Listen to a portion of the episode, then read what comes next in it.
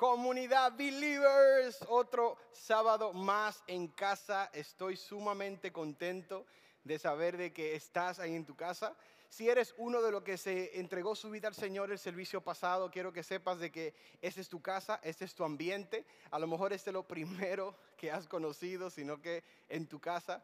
Y, y de verdad que me siento sumamente agradecido de todo lo que Dios está haciendo. Para el que no me conoce, mi nombre es Alfonso Canela y junto a mi esposa soy Relis Ponciano somos los pastores de jóvenes de la comunidad Believers aquí en la iglesia Tabernáculo de Adoración. Para nosotros es un honor poder servir a la juventud de todo corazón. Eso es lo más importante. Mire, yo me siento hoy relajado, me siento, me siento animado. Creo que, que, que Dios va a traer una palabra ahí desde tu casa. Mira, ve a la nevera Dame el favor. Ve a la nevera. Busca un chin de agua. Exprímele dos limones. Y échale un poquito de azúcar. Viste, te di el, secreto para hacer un jugo de limón. La vida es así. La cuarentena no tiene a todos siendo creativo. Y yo estoy siendo creativo. Así que acomódate. Respira profundo. Envía este link a todo el mundo. O sea, todo el mundo envíale el link.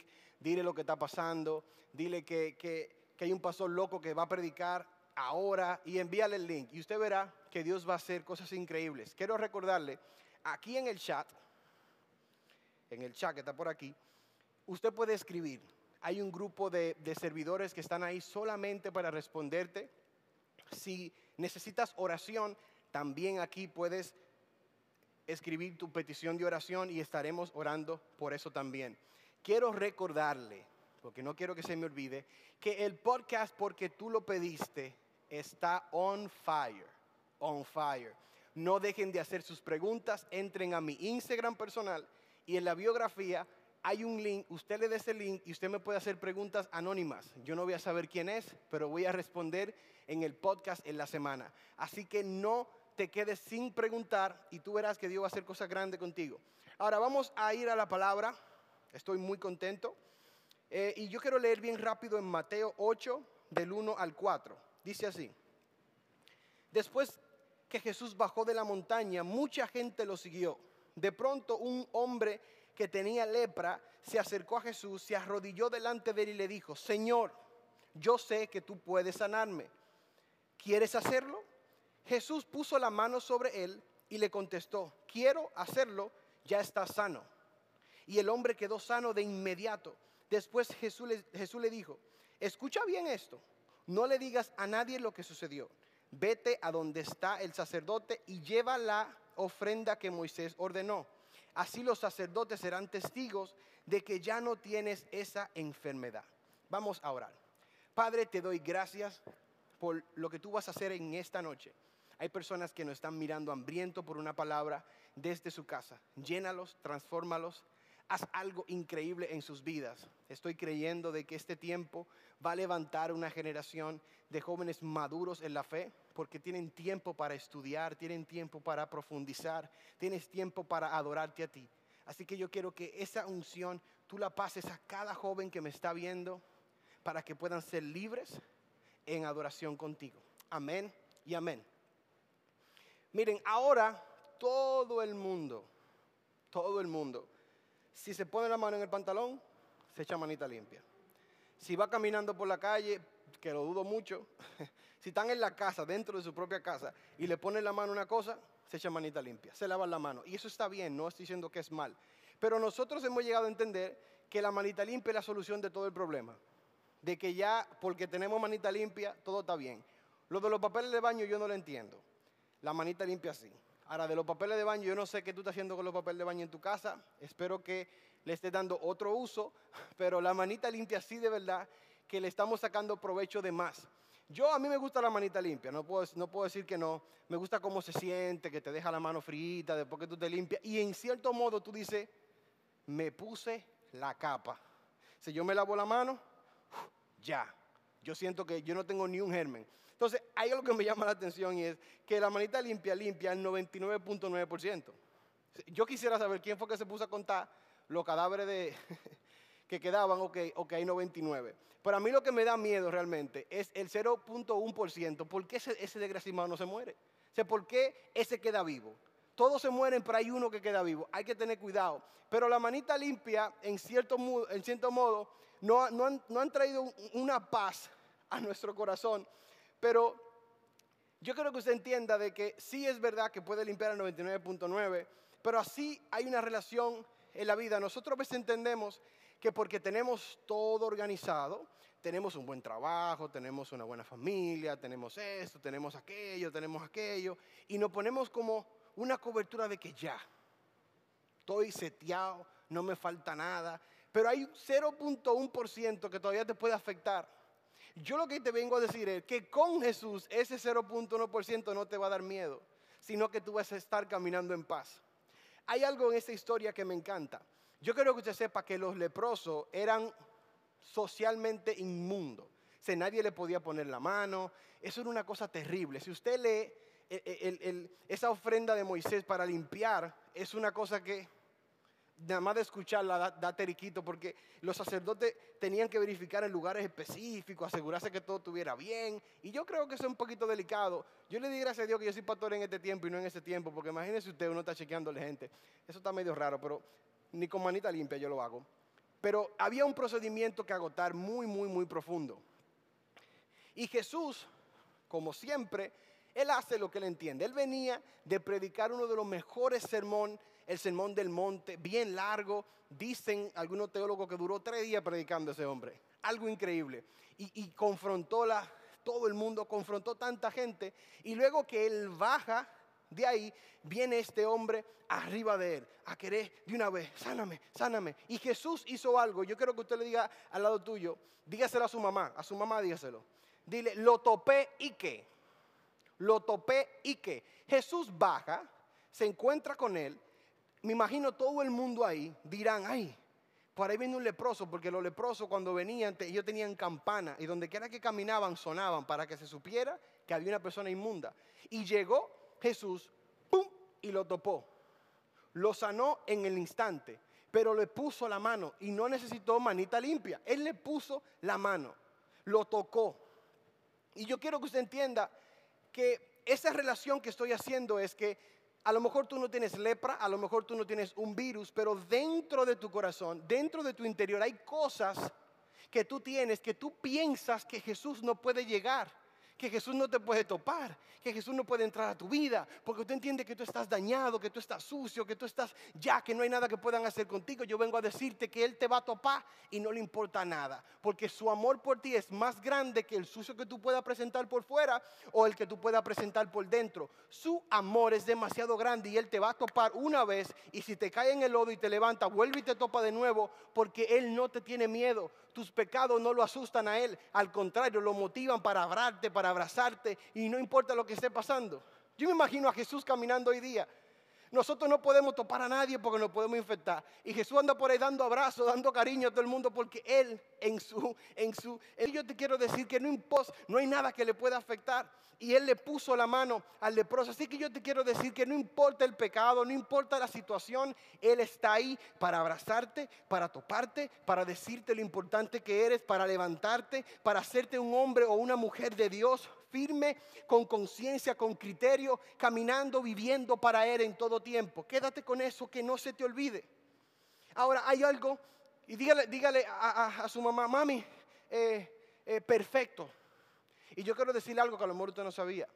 La palabra perfecto en el original significa perfecto.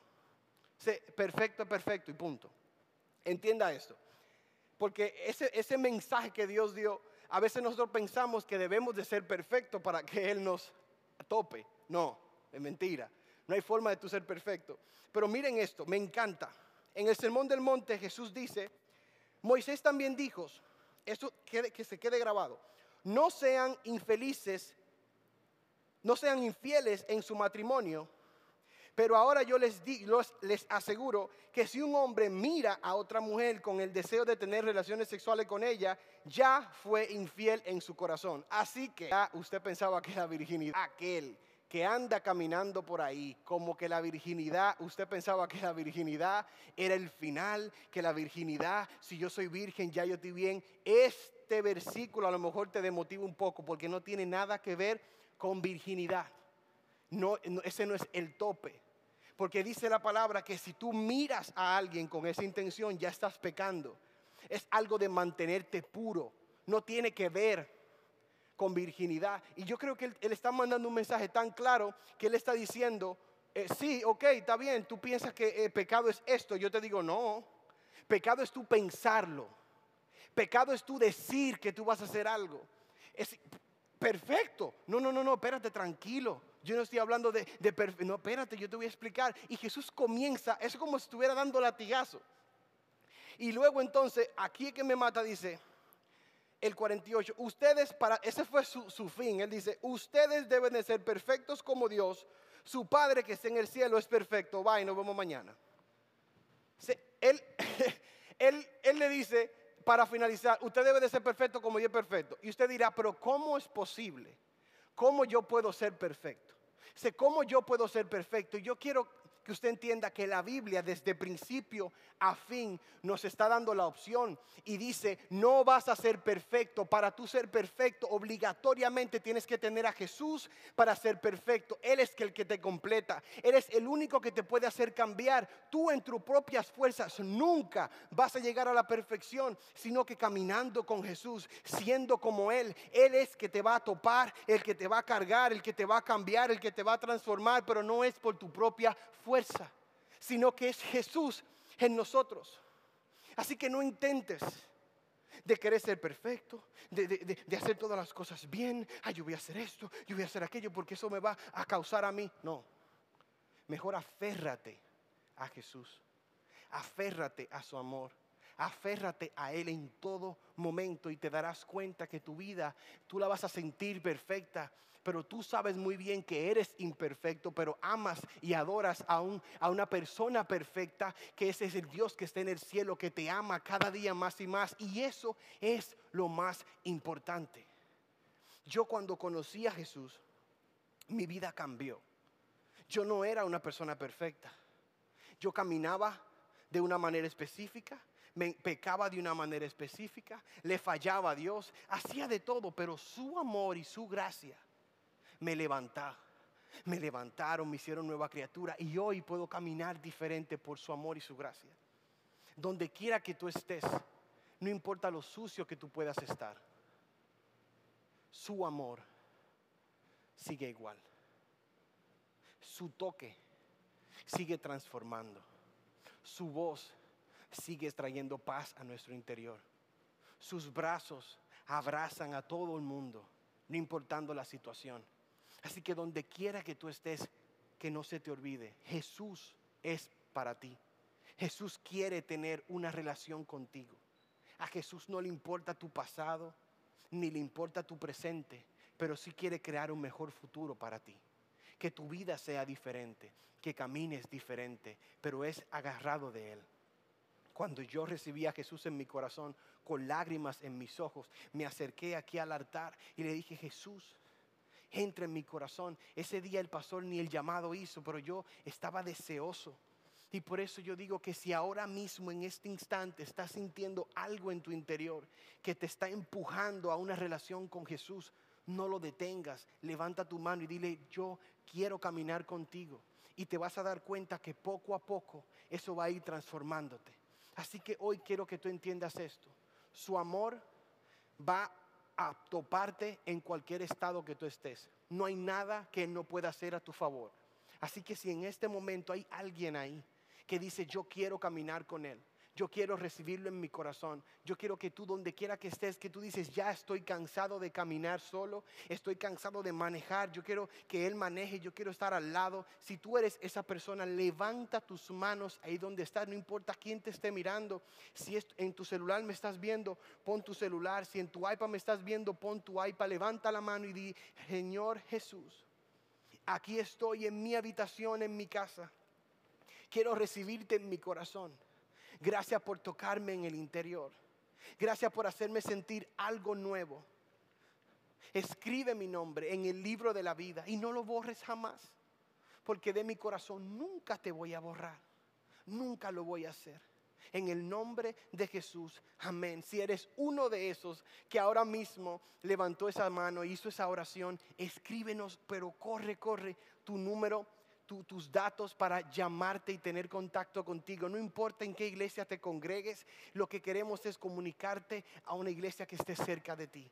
Pero en este tiempo el cielo se goza y nosotros nos gozamos. Yo me gozo y estoy sumamente feliz de lo que Dios está haciendo a través de esta church online. De verdad que me siento agradecido de todo el equipo que cada día se levanta a hacer esto posible. Que podemos enviar este mensaje a cada casa, a cada hogar, no dónde estén ubicados, sino que están conectados. Hoy más que nunca la iglesia se levanta y dice, no somos un templo, somos un pueblo unido en cualquier lugar del mundo.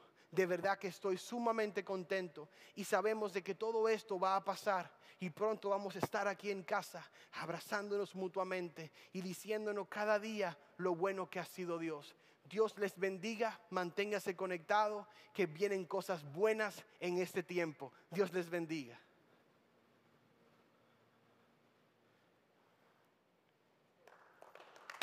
Let's go, people. Nítido.